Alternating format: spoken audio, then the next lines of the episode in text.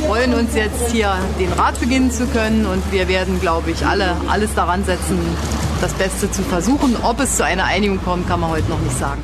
So kennt man Angela Merkel. Nüchtern, zurückhaltend, vorsichtig optimistisch. So ist sie schon im Dezember 2005. Da steigt sie in Brüssel aus einer dunklen Limousine und trifft zum ersten von vielen, vielen EU-Gipfeln ein. Die Szene stammt aus einem Rückblick der Deutschen Welle. Sätze, die quasi zu ihrem Brüsseler Motto für die nächsten 16 Jahre wurden, die sie mehr oder minder im Katastrophenmodus verbrachte. Dabei ist Merkels erster EU-Gipfel ein ziemlicher Erfolg. Die Kanzlerin schafft es, in einem Streit zwischen Frankreich und Großbritannien zu vermitteln. Ihre Gesprächspartner heißen damals noch Jacques Chirac und Tony Blair. Heute wird Frankreich von Emmanuel Macron regiert und die Briten sitzen gar nicht mehr am Verhandlungstisch. Nur Merkel ist noch da. Wenn jemand so lange an der Macht ist, welche Auswirkungen hat dann ihr Abschied? Wie hat Merkel die EU geprägt und wie wird die EU ohne sie? Wir wollen in dieser Folge Bilanz ziehen, aber auch nach vorne schauen. Zum einen mit meiner Kollegin Christiane Hoffmann. Sie ist Autorin im Spiegel Hauptstadtbüro und Spezialistin für deutsche Außenpolitik. Sie ist eine Politikerin, die von dem ausgeht, was ist und pragmatisch versucht, Probleme oder eben in ihrer Kanzlerschaft auch diese großen Krisen zu lösen. Aber eine Politik, die wirklich darauf zielt, sage ich jetzt mal pathetisch, die Welt zu verändern, das ist nicht ihre. Und mit meinem Kollegen Ralf Neukirch in Brüssel. Das Wohl und Wehe der EU hängt jetzt nicht an Angela Merkel, zumal ja die eine Kandidatin und die zwei Kandidaten, die sie ersetzen könnten, alle eine ausgesprochen pro-europäische Haltung haben. Und damit willkommen zu einer neuen Folge Stimmenfang, dem Politikpodcast vom Spiegel. Ich bin Marius Mestermann und ich habe mich schon oft über Angela Merkel gewundert wenn sie keine klaren Erwartungen formulierte, keine klaren politischen Ziele nannte, wie wir es am Anfang gehört haben. Warum verhält sich ausgerechnet die deutsche Bundeskanzlerin so, die in Europa doch seit mehr als einem Jahrzehnt die mächtigste Politikerin ist? 100 EU-Gipfel soll Angela Merkel bestritten haben. Das hat die Deutsche Welle nachgezählt. Aber ihre eigene Rolle in Europa, die hat sie schon beim allerersten Gipfel definiert.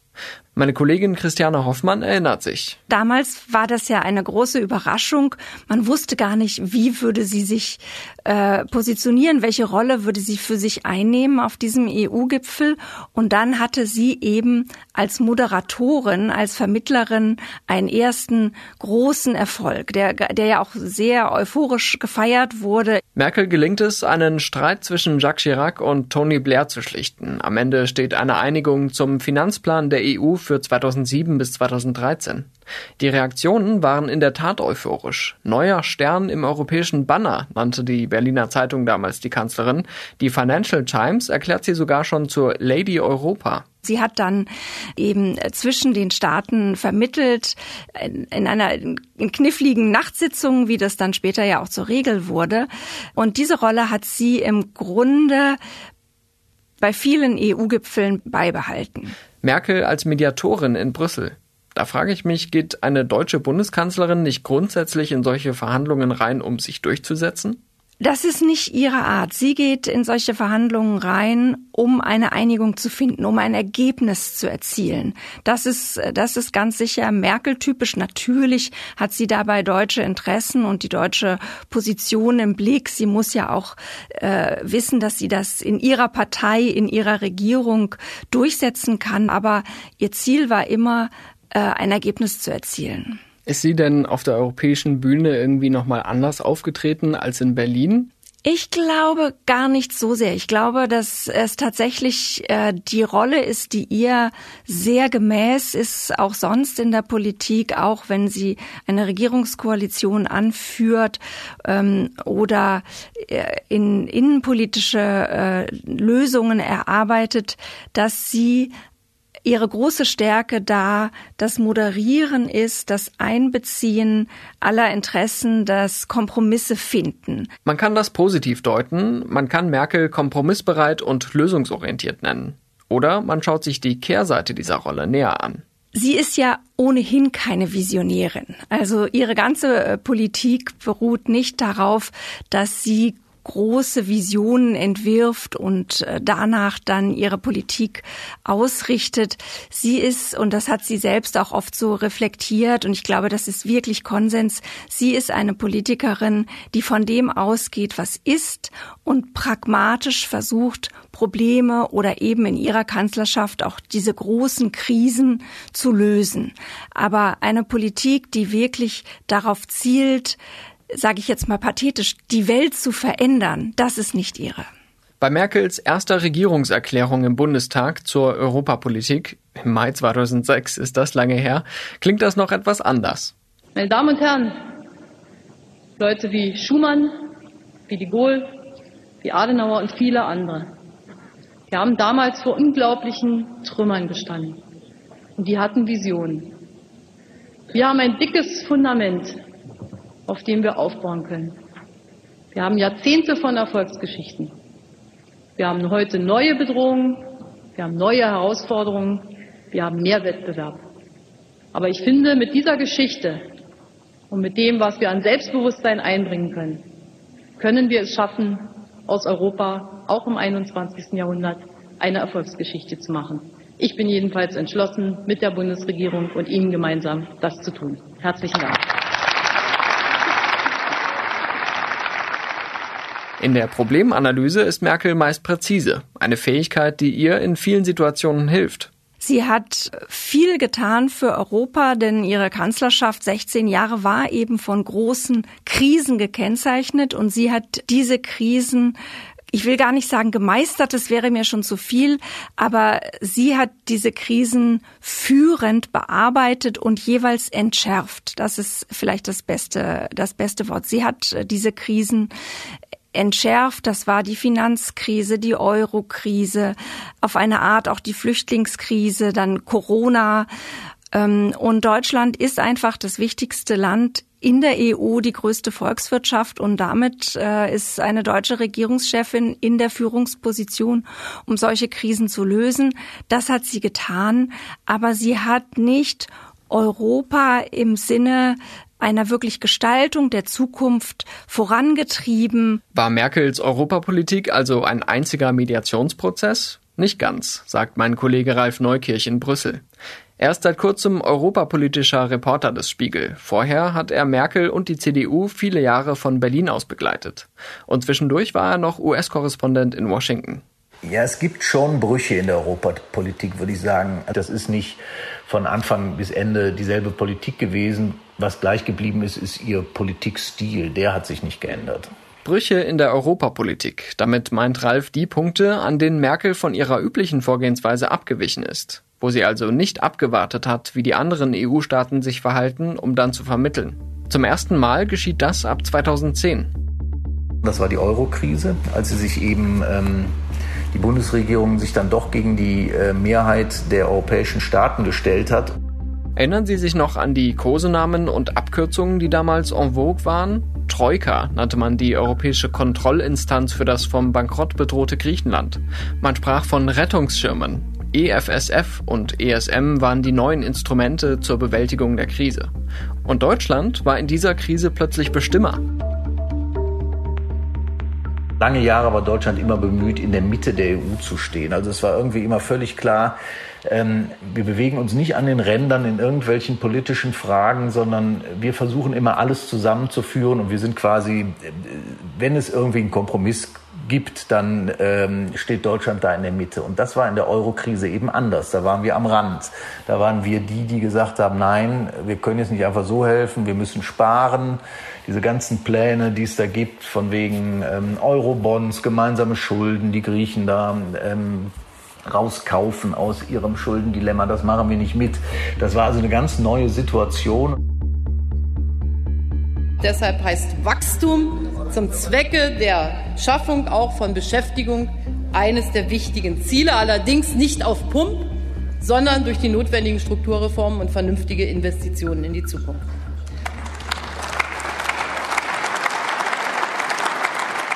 Unsere Leitlinien für den Rat in der nächsten Woche sind also klar. Aber, das ist mir heute Morgen auch wichtig zu sagen, sie haben nichts mit manchen Ängsten, Sorgen oder Vorhaltungen zu tun, die man momentan lesen oder hören kann, dass Deutschland Europa dominieren oder Ähnliches wolle. Es ist abwegig. Deutschlands Rolle in der Schuldenkrise hat in manchen Ländern alte Feindbilder geweckt. In Griechenland wird die Kanzlerin öffentlich mit Adolf Hitler verglichen. Ein ziemlicher Schock für eine Regierungschefin, die sonst so um Ausgleich und Kompromisse bemüht ist. Solche Dinge, die hat man ja lange nicht mehr gesehen. Und da zeigt sich eben auch, wie, wie schwierig das ist, eine deutsche Führungsrolle in Europa auszuüben, ohne Ressentiments zu wecken. Und das muss man allerdings dann auch anerkennen, Angela Merkel im letzten Moment dann die Kurve bekommen hat. Also wenn es nach äh, dem äh, großen Europäer Wolfgang Schäuble gegangen wäre, dann wäre Griechenland ja aus dem Euro geflogen. Dann, ähm, das war ja das, was, was Schäuble vorhatte und wo Merkel dann am Ende gesagt hat, so weit gehe ich nicht, das mache ich nicht mit. Und ich würde sagen, sie hat nicht Europa gerettet, das hat wahrscheinlich die Europäische Zentralbank gemacht, aber sie hat zumindest dafür gesorgt, dass Europa an diesem Punkt nicht auseinandergebrochen ist. Merkel macht sich in der EU also einerseits Feinde mit ihrer Sparpolitik in der Schuldenkrise. Deutschland steht als starrsinnig und knauserig da.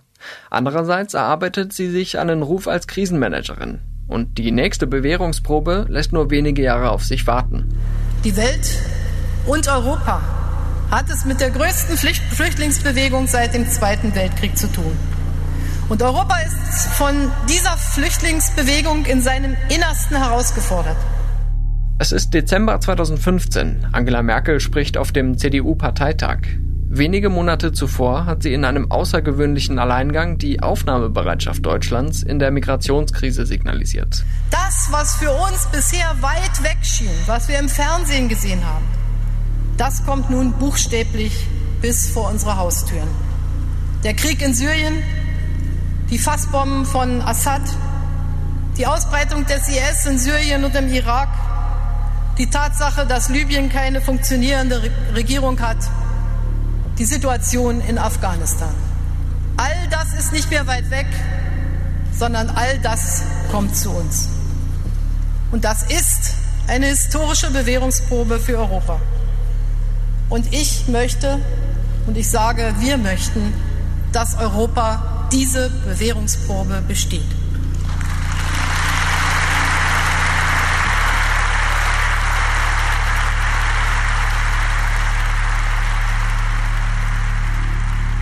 Immer man ihre Politik bewertet, auch da hat sie sich, äh, da stand sie nicht in der Mitte Europas, da war nichts koordiniert, sondern sie hat gesagt, das ist jetzt die Politik, die wir hier machen und ich möchte, dass die Europäer mir da folgen.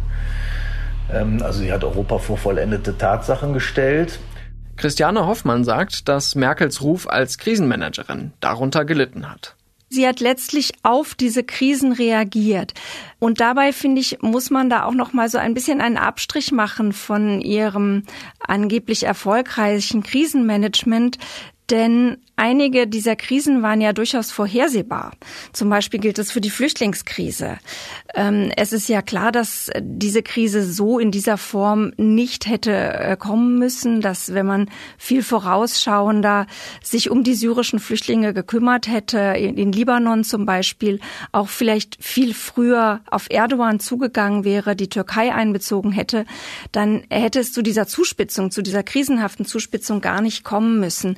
Also das ist schon auch ein Zeichen ihrer Kanzlerschaft, dass sie oft Dinge sehr lange laufen lässt und erst dann, wenn es wirklich gar nicht mehr anders geht, dann reagiert. Und das ist natürlich äh, schon eine problematische Art, auch Politik zu machen. Was da ja auch über Jahre äh, für Streit gesorgt hat in Europa, war die Frage, wo kommen die Menschen eigentlich dann hin, wenn sie erstmal es in die EU geschafft haben?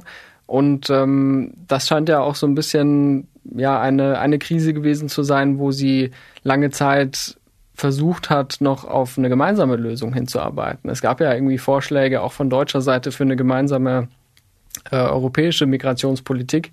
Äh, die ist aber am Ende dann immer an Ländern gescheitert, die äh, doch gar keine Flüchtlinge aufnehmen wollten. Hat sie dann vielleicht zu spät gesagt, okay, wir machen so eine Koalition der Willigen, also konzentrieren uns darauf, wer wirklich helfen möchte? Das würde ich ihr jetzt nicht vorwerfen. Das, äh, das ist sicher richtig, dass sie sehr lange versucht hat, äh, dass sich alle da beteiligen. Das ist, würde ich sagen, eine ungelöste Frage, eine der Baustellen, die sie letztlich ihren Nachfolgern hinterlässt. Das ist ja nach wie vor funktioniert es nicht. Ähm, weder haben wir eine Lösung, wie wir im Mittelmeer mit äh, den äh, Bootsflüchtlingen und Migranten umgehen, noch gibt es eine Lösung für den Verteilmechanismus. Also das ist wirklich äh, eine Baustelle. Diesen Vorwurf musste sich Angela Merkel 2017 auch von Martin Schulz anhören. Im Fernsehduell sagte der SPD-Kanzlerkandidat und frühere Präsident des Europäischen Parlaments, dass wir den Fehler gemacht haben, unsere europäischen Nachbarn nicht vorher einzubeziehen, sondern sie hinterher vor vollendete Tatsachen zu stellen, führt dazu, dass heute Leute wie der ungarische Ministerpräsident Orban oder der Parteichef Kaczynski in, in Polen sich aus der Verantwortung stehlen und uns Deutsche, die wir viel Geld für diese Länder zahlen, im Stich lassen. Und deshalb, was wir brauchen, um die Migrationsprobleme zu bewältigen, ist eine europäische Lösung, aber eine, die nicht zulasten Deutschlands geht, sondern in Solidarität mit allen europäischen Ländern geregelt wird. Damit benannte Schulz ganz nebenbei zwei weitere Baustellen für Merkel, die auch nach ihrer Amtszeit bleiben werden. Polen und Ungarn. Während die Regierung in Warschau seit Jahren die Unabhängigkeit der Justiz untergräbt, hat sich Viktor Orban vom Parteifreund der europäischen Konservativen zum wahrscheinlich ärgsten Widersacher Deutschlands innerhalb der EU entwickelt, gerade in der Migrationspolitik. Wir reisen nochmal zurück ins Jahr 2015, als Orban zu Gast ist bei der CSU in Bayern. Was erwarten Sie von Bundeskanzlerin Angela Merkel?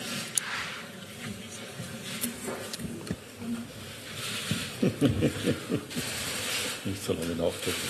Hosszú listám van. Ich habe eine lange Liste. De ezek most mind lényegtelen kérdések. Aber das sind jetzt alles unbedeutende Fragen.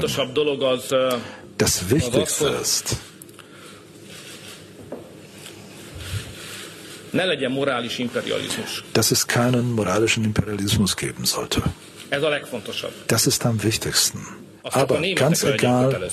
Wie die Deutsche sich auch entscheiden, das soll nur für sie gelten. Darum bitte ich. Wir sind. Ungarn. Wir können die Welt nicht mit den Augen eines Deutschen sehen. Bis heute hat weder Merkel noch sonst jemand in der EU eine wirksame Antwort darauf gegeben. Der deutsche Ansatz der Kompromisse und Zugeständnisse ist offensichtlich gescheitert. Orban provoziert einfach weiter, wie zuletzt mit seinem LGBTQ-feindlichen Gesetz. Mein Kollege Ralf Neukirch sieht sowohl Brüssel als auch Berlin in der Verantwortung. Ich glaube, die, den Weg, den die Kommission jetzt hoffentlich endlich mal einschlagen will, nämlich zu sagen, dann kriegen die eben kein Geld mehr. Das ist genau der richtige, weil das ist der Punkt, der ihnen wehtut. Ob das am Ende erfolgreich sein wird, weiß ich nicht. Aber ich glaube schon, man hätte diesen Ländern früher sagen müssen, auch Angela Merkel hätte diesen Ländern früher sagen müssen, ähm, also wir können uns nicht alles bieten lassen und wenn ihr hier profitieren wollt von der EU, dann müsst ihr euch an die Regeln halten. Spätestens mit der Migrationskrise nimmt in Europa der Aufstieg der Populisten an Fahrt auf. In Deutschland entsteht die AfD und in Großbritannien sind es die Brexiteers, die sich gegen zentrale europäische Ideen wenden. Was die Briten angeht, ähm, das ist ein interessanter Punkt. Ich war damals äh, in Berlin für den Spiegel für Außenpolitik zuständig während dieser ganzen Brexit-Sache und habe ähm, sehr viel mit britischen Diplomaten und Politikern zu tun gehabt. Und die haben alle die Hoffnung gehabt, Angela Merkel wird schon dafür sorgen, dass es nicht zum Brexit kommt. Die wird in der Europäischen Union die Kompromisse durchsetzen, die wir brauchen, damit wir dann ähm, zu Hause dieses Referendum zum Brexit gewinnen. Und das war, fand ich, A, von vornherein eine Illusion zu glauben, Merkel könne das überhaupt. Also das hat ihre Macht völlig überschätzt. Tatsächlich liegen die britischen Diplomaten falsch. Großbritannien ist auf seinem Weg aus der EU nicht aufzuhalten. Merkel moderiert die schmerzhafte Trennung bei zahlreichen EU-Gipfeln, aber verhindern kann sie sie nicht. Und B, aber auch eine Illusion zu glauben, sie wolle das. Also da war, Merkel hätte die Briten gern in der EU gehabt, aber es war schon völlig klar, sie wird die Integrität der EU nicht gefährden, nur um die Briten drin zu halten. Also ihre Kompromissbereitschaft hatte Grenzen. Mit dem Brexit rückt Deutschlands wichtigster Partner in der EU noch mehr in den Fokus, das Nachbarland Frankreich. Auch dort sind die Rechtspopulisten auf dem Vormarsch. Marine Le Pen schafft es 2017 in die Stichwahl bei den Präsidentschaftswahlen. Doch es gewinnt Emmanuel Macron, ein politischer Überflieger mit großen europäischen Visionen. Je propose en premier lieu à l'Allemagne un partenariat nouveau. In einer Rede im Herbst 2017 schlägt Macron den Deutschen eine neue Partnerschaft vor. Gemeinsam will er Reformen in der EU vorantreiben. À ceux qui disent que la tâche est impossible, je réponds Vous vous êtes habitué à la résignation. Pas moi. Also ich glaube, der große Fehler, den Angela Merkel im äh, Verhältnis zu Emmanuel Macron gemacht hat, war, diese Vorschläge im Grunde immer rundheraus zur Seite zu wischen. Sie hat es ja nie öffentlich abgelehnt, aber es war irgendwie immer klar, sie kann damit nichts anfangen. Und ihr waren ja auch immer so Dinge, die dem Macron wichtig sind, also symbolische Aktionen. Da hat sie überhaupt kein Gespür für. Das ist ihr irgendwie fremd und das findet sie nicht wichtig. Das ist aber natürlich gerade in Europa wichtig. Und ich glaube, man hätte doch versuchen sollen, ähm, auf Macron mehr einzugehen. Ich hoffe, dass die, äh, wer immer dann äh, die Nachfolge von Angela Merkel antritt, so klug ist, das auch zu tun. Meine Kollegin Christiane Hoffmann sieht bei Merkel und Macron auch große Charakterunterschiede, die sich auf ihre Europapolitik auswirken. Ich glaube, sie hat schon auch instinktiv erkannt, dass da ein Politiker von einem ganz anderen Kaliber ist als sie selbst, dass da jemand ist, der sehr stark auf Außenwirkung zielt, der, der auf die Kraft der Rede setzt, der mitreißen will. Alles Dinge, die sie nicht kann und auch nicht will. Und ich nehme das schon so wahr, dass sie sich da auch etwas in Konkurrenz zu Macron sieht oder auf, auf seinen Glanz. Ich finde es ja wirklich ganz interessant, dass fast aus dem Nichts jemand aufploppt, der dann plötzlich so eine Wucht entfaltet und auch jemanden wie Merkel dann gewissermaßen unter Druck setzt.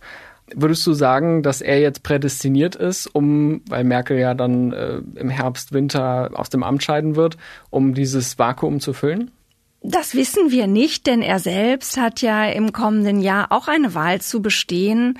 Und äh, die Umfragen jetzt sehen für ihn überhaupt nicht gut aus. Also es wird eine sehr schwierige Wahl werden, in der ähm, die Gefahr besteht, dass tatsächlich äh, die Rechtspopulisten in Frankreich an die Macht kommen könnten mit Marine Le Pen an der Spitze und ich neige dazu zu denken, dass äh, das für Europa eigentlich die wichtigere Wahl ist als die Bundestagswahl, wo in jedem Fall äh, eine gewisse äh, europapolitische Kontinuität am Ende dastehen wird, egal ob es jetzt äh, Laschet, Scholz oder äh, Annalena Baerbock ins Kanzleramt schaffen. Aber die Wahl in Frankreich äh, 2022 ist wirklich eine Schicksalswahl. Und das ist etwas, was wir in Deutschland nicht wirklich beeinflussen können. Also da merkt man schon, wenn wir zwar unsere Strategie haben, aber die Partnerländer sich in eine andere Richtung entwickeln, dann ist das in Europa ein ziemliches Problem, ne? Ja, das, das ist wahr.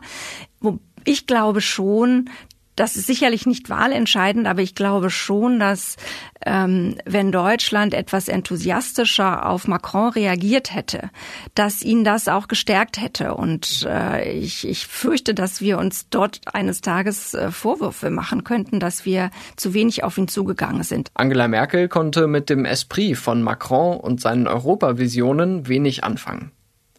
Allerdings hat das vergangene Jahr gezeigt, welches Potenzial immer noch in der deutsch-französischen Partnerschaft steckt. Wir haben heute darüber beraten, wie wir einen deutsch-französischen Beitrag leisten können zur Bewältigung dieser Krise der Pandemie, die, darüber sind wir uns einig, die schwerste Krise ist, der die Europäische Union ausgesetzt war in ihrer Geschichte. Und eine solche Krise erfordert auch die entsprechenden Antworten und die Zusammenarbeit von Deutschland und Frankreich fordert uns auf und auch die deutsch-französische Freundschaft, dieses Signal zu setzen, wissend, dass wir 27 sind. Gemeinsam schlagen Paris und Berlin einen Hilfsfonds für besonders von der Pandemie betroffene EU-Staaten vor. Kommissionschefin Ursula von der Leyen greift den Vorschlag dankbar auf. Wir müssen handeln, wir müssen europäisch handeln, damit wir gut aus dieser Krise herauskommen und gestärkt kommen. Für Ralf Neukirch ist das zum Ende der Ära Merkel ein weiterer großer Bruch. Weil das nochmal so eine grundlegende Abkehr von der ganzen bisherigen deutschen Europapolitik war, nämlich zu sagen, okay, wir tragen gemeinsame Schulden der Europäischen Union mit. Das soll zwar nur ein einmaliger Fall sein, aber ob das wirklich ein einmaliger Fall bleiben wird, weiß niemand. Jedenfalls ist sie da sehr, sehr weit gegangen und viel weiter, als man es von ihr erwartet hätte. Und das hat nochmal eine ganz neue europapolitische Dynamik erfasst. Im zweiten Halbjahr 2020 übernimmt Deutschland dann noch die EU-Ratspräsidentschaft. Ausgerechnet, könnte man sagen. Diese Aufgabe erfüllt mich mit Respekt, aber auch mit großer Leidenschaft. Denn ich glaube an Europa. Ich bin überzeugt von Europa. Nicht nur als Erbe der Vergangenheit, sondern als Hoffnung und Vision für die Zukunft. Merkel verwendet zwar das Wort Vision, aber in der Corona-Krise und während der deutschen Ratspräsidentschaft geht sie wieder ganz in ihrer Rolle als Moderatorin auf. Wir hatten ähm, sozusagen zum Ende uns noch eine Menge aufgehoben für den letzten Rat und ich bin sehr erleichtert. Ich will sagen, mir ist ein Stein vom Herzen gefallen, dass wir wirklich es jetzt noch in gemeinsamer Anstrengung geschafft haben, den Haushalt ähm, dem Parlament jetzt überweisen zu können und den ähm, Recovery Fund samt äh, dem Konditionalitätsmechanismus Mechanismus. Das war ein Riesenstück Arbeit. Vor allem der Streit um diesen Mechanismus, den Merkel erwähnt, gefährdet eine Einigung bis zuletzt. Er knüpft die Auszahlung bestimmter EU-Gelder an die Rechtsstaatlichkeit. Es sollte ein klares Signal an Polen und Ungarn sein. Am Ende beschließt der EU-Gipfel den Mechanismus, aber es ist mal wieder ein Kompromiss. Mein Kollege Markus Becker in Brüssel schreibt damals, die Bundesregierung hat in den sechs Monaten ihrer Ratspräsidentschaft die EU womöglich vor dem Zerfall gerettet. Dafür seien Zukunftsprojekte liegen geblieben. Den Link zu seiner Bilanz finden Sie in den Shownotes. Wieder war es also eine Krise, die einen Bruch in Merkels Europapolitik verursacht hat. Christiane Hoffmann sieht in der plötzlichen Bereitschaft zur Aufnahme gemeinsamer Schulden in der EU einen Lerneffekt. Es gab ja diese ersten wirklich katastrophalen Signale, als erstmal die Grenzen zugingen und äh, auch die Deutschen, aber auch andere gesagt haben, wir geben nichts ab von unseren Masken und wir behalten alles für uns. Also wirklich ein ungeheurer psychologischer Schaden auch für Europa. Und dann ist, glaube ich, aber schon ihr und auch Macron klar geworden, dass das jetzt wirklich äh, gefährlich ist und dass in dieser Situation diese Solidarität möglich ist und nötig ist. Und ich glaube, sie hat auch verstanden, dass der Widerstand äh, in Deutschland nicht mehr so groß wäre. Also es gab ja erstaunlicherweise, als es dann hieß, wir nehmen hier gemeinsam Schulden auf, wirklich ein rotes Tuch über Jahre aus ihrer eigenen Partei keinen nennenswerten Widerstand. Wenn Merkel als Vermittlerin die EU zusammengehalten hat, wie meine Kolleginnen und Kollegen sagen, was passiert eigentlich, wenn sie weg ist? Dazu habe ich eine ganz interessante Einschätzung gefunden von einem amerikanischen Think Tank, der Eurasia Group. Die haben nämlich äh, die Top 10 der globalen Risiken für 2021 aufgelistet und auf Platz 9 äh, steht Europa nach Merkel.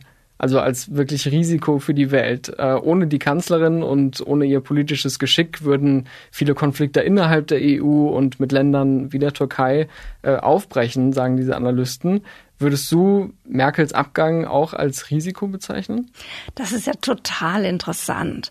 Ähm, nein, das halte ich echt für überschätzt. Das würde ich, würde ich auf keinen Fall so sehen. Eben, ich glaube, dass die, die, gerade die Europa- und außenpolitische Kontinuität in Deutschland äh, schon enorm ist. Also natürlich hat niemand ihre außenpolitische Erfahrung und wird sie auch nicht so schnell bekommen und auch ihren ähm, Vertrauensvorschuss. Aber ähm, ich glaube, dass sowohl Laschet als auch Scholz als auch letztlich äh, die Grünen mit, mit Baerbock ähm, in Europa diese deutsche Rolle fortführen würden und da auch reinwachsen äh, würden. Das wäre weder ein Bruch noch eine Katastrophe. Armin Laschet will für die Union das Kanzleramt verteidigen. Olaf Scholz will mit der SPD raus aus der Rolle des Juniorpartners. Und die Grünen stellen erstmals in ihrer Geschichte einen Anspruch auf das höchste Regierungsamt. Was Europa angeht, ähm, Laschet ist eben äh, ein, äh, von seiner Biografie her sehr, sehr glaubwürdig, ähm, ein enthusiastischer Europäer und äh, würde diese Politik auch, glaube ich, noch stärker vorantreiben als Merkel. Er hätte sicher anders auf Macron reagiert, als sie das äh, getan hat.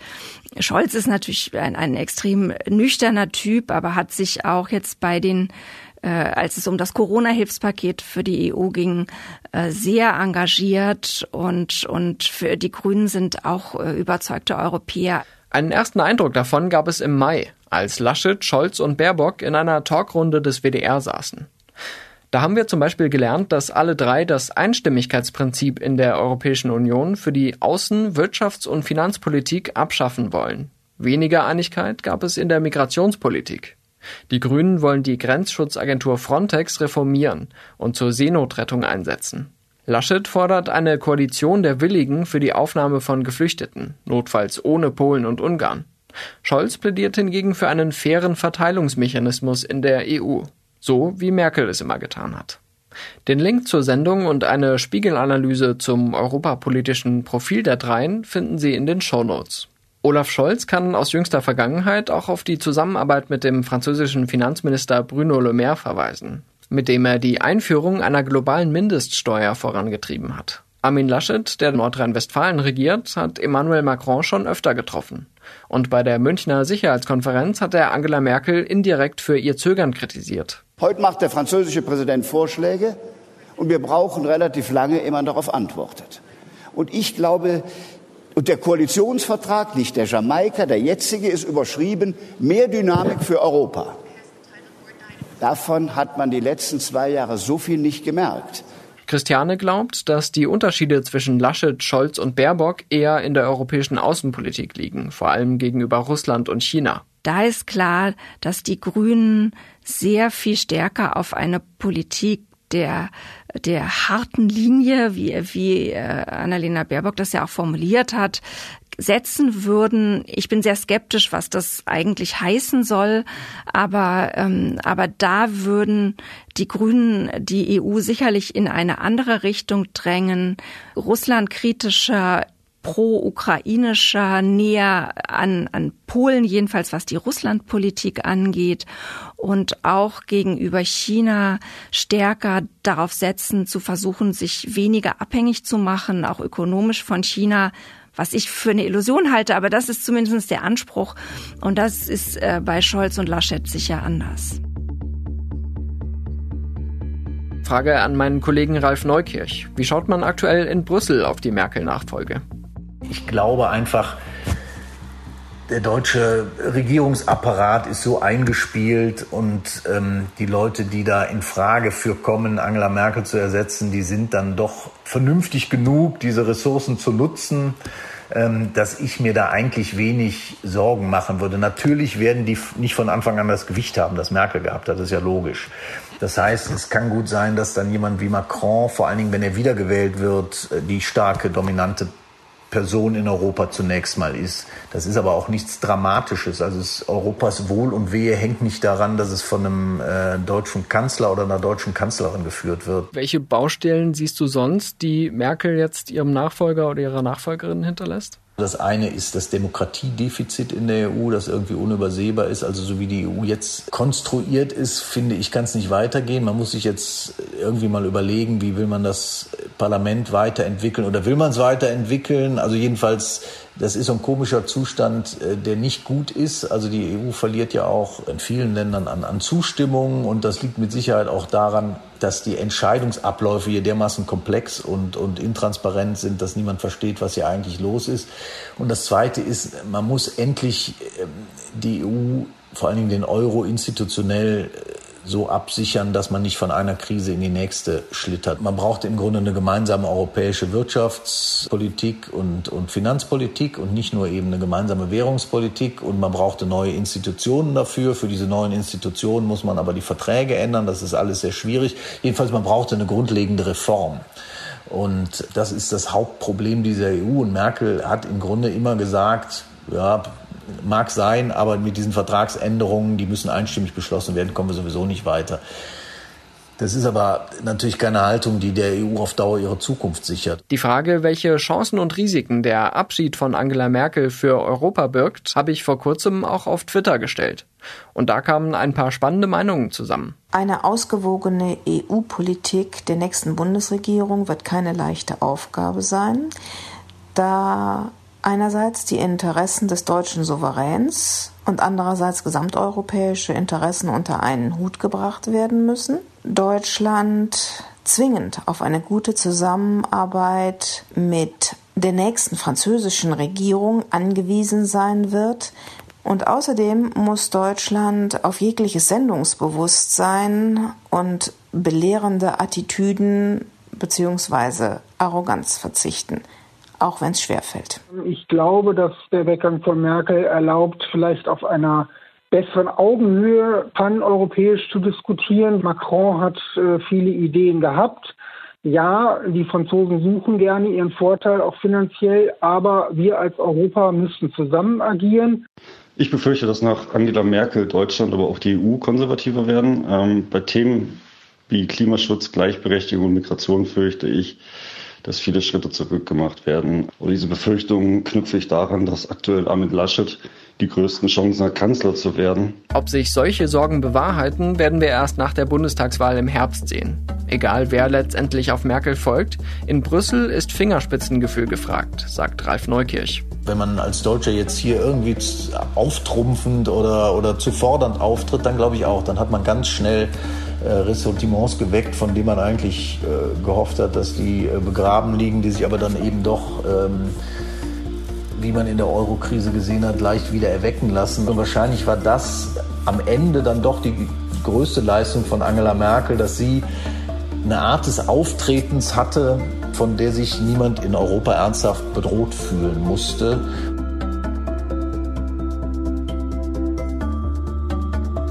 Das war Stimmenfang, der Politik-Podcast vom Spiegel. Sie haben Feedback zur Sendung? Dann melden Sie sich gern per WhatsApp unter plus 49 40 380 80 400 oder schreiben Sie uns an stimmenfang.spiegel.de. Nächsten Donnerstag gibt es natürlich wieder eine neue Folge Stimmenfang in unserer Audiothek auf spiegel.de, bei Spotify, Apple Podcasts und in anderen Podcatchern Ihres Vertrauens. Ich bin Marius Mestermann und bei der Produktion wurde ich diese Woche unterstützt von Jelena Berner, Ole Reismann, Olaf Häuser, Marc Glücks und Sebastian Fischer. Unsere Stimmenfangmusik kommt von Davide Russo.